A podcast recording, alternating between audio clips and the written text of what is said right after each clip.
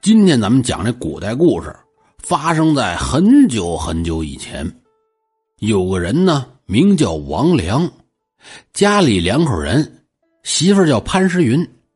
两口子呢，把家里房子收拾出来，开了这么一小店白天干买卖卖货，晚上两口子就在店里住。精打细算，惨淡经营，日子呀还算过得去。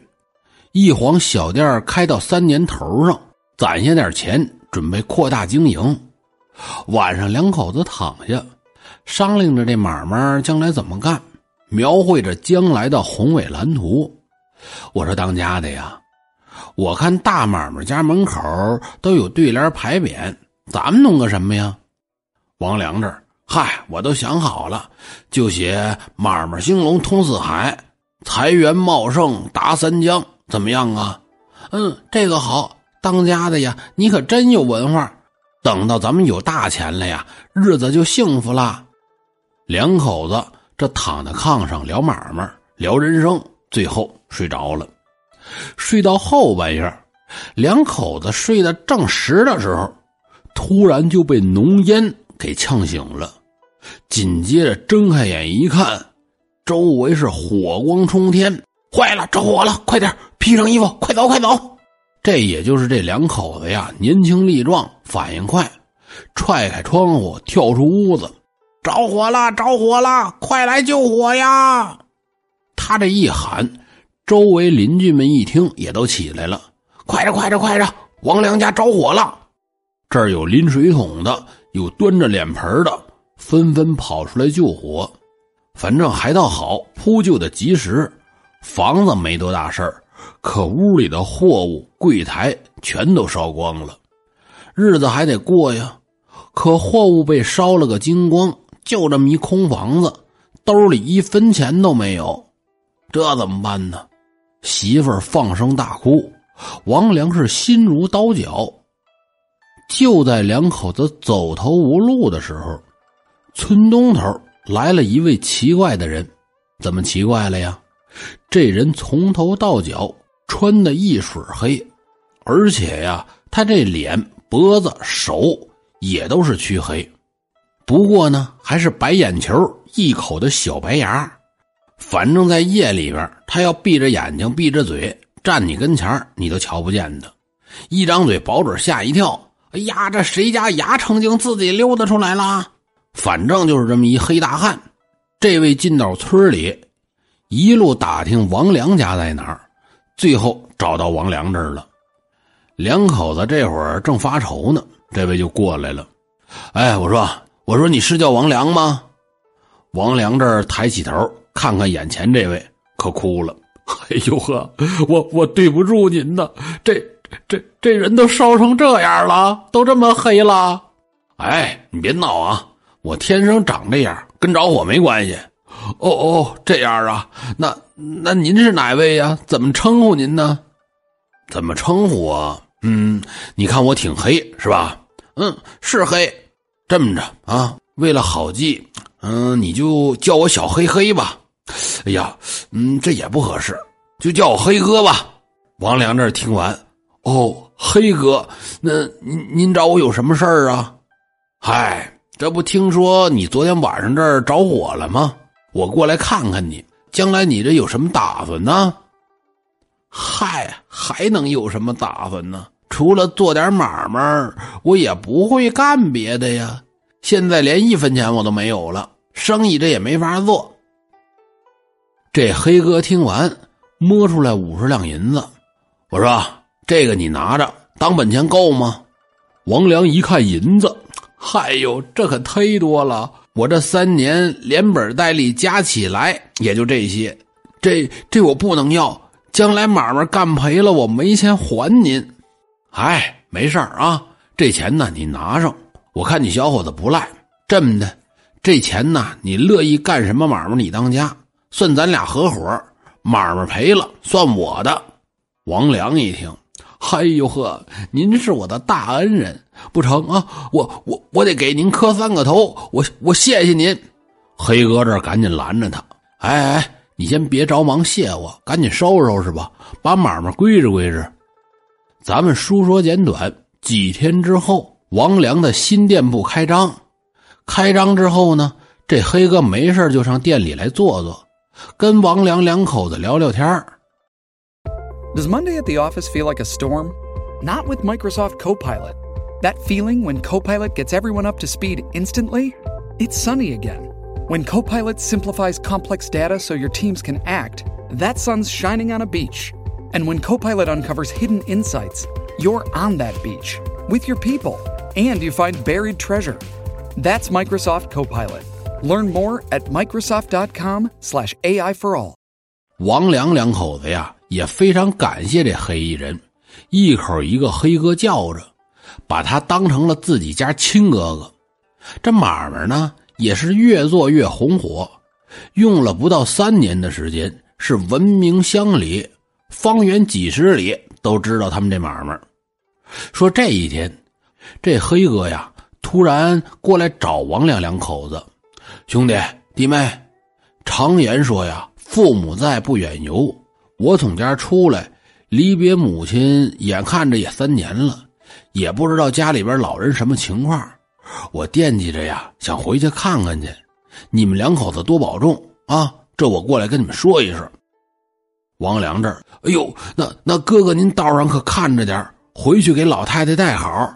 买卖这儿我们盯好了，肯定出不了岔，您就放心吧。这一切都交代好了，黑衣人就走了。王良两口子闲聊，哎呀，这黑哥真是个好人啊！不但是帮助别人够义气，你看还挺孝顺。媳妇儿这也点头，可不嘛。我说当家的呀。咱们这买卖可得好好干，得对得起人家黑哥。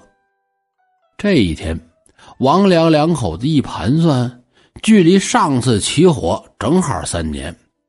呵，咱们这买卖越干越大了哈，咱们得研究研究，规划规划，扩大经营。两口子晚上正商量着呢，就看见窗外边是火光冲天，坏了，着大火了，赶紧救火吧。书说简短。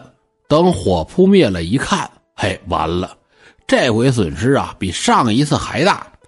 买卖越大，损失越大。两口子一下从天堂掉到了地狱，痛不欲生，是一筹莫展。就在这时候，黑哥回来了，都烧了，嗯，都烧了。嗨，没事啊，这个拿着。黑哥又拿出五十两银子，慢慢接着干。这把两口子感激的是鼻涕一把泪一把，把黑哥当成了救命的活菩萨，恨不得能弄个牌位把他供下来。黑衣人一笑：“嗨，用不着啊，我跟你们两口子呀投缘，好好干买卖吧。”时光如流，光阴似箭，转眼又到了三年，在黑衣人的帮助下，两口子扩大门面，重新装修，买卖干的。比之前更大了。这一天，黑哥匆匆又来告别，兄弟弟妹，我我跟你们说一声啊，老家来人捎信了，说我老母亲呐可能要不好，我必须得回去看看去。真有这么一天，我得在眼前是披麻戴孝。哎呦呵，哥哥也您也别着急，赶赶紧回去吧。转眼间，黑衣人走了些日子。这天晚上。又是火光冲天，黑烟满地。王良这买卖啊，又着火了，比之前两次还猛。十几间房子连同仓库的货物烧了个精光。王良看着废墟，哎呀，我这都什么命啊啊！三年一着火，我呀，我不活着了。我拉着自己的媳妇潘诗云就要上吊。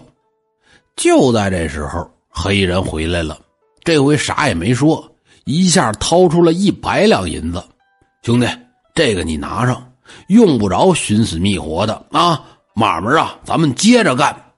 常言说得好，火烧旺地，三把火不但没把王良两口子烧穷，不到两年呐，王良两口子的买卖是生意兴隆，门庭若市。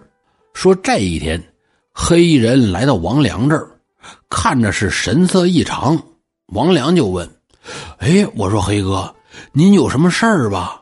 看着您好像挺发愁，有事用得着我，您可得说啊，兄弟，我责无旁贷。”黑衣人面有难色，欲言又止。嗨呀，哥哥呀，您您就别急我了，就说吧。黑衣人长叹了口气儿：“哎，兄弟啊，既然你这么说，那我可就说了。嗯，没事哥哥您说吧，什么事儿？兄弟，那什么，我我想借弟妹一用，而且呢，只用一夜。无论外边有什么动静，发生什么事情，你都不准出屋，不准偷看。”事后啊，不准说出去。王良这一听，啊，用我媳妇儿，这这事儿我还不能上外边说去，可不是吗？这事儿我也不能上外边说去呀，可可这不合适吧？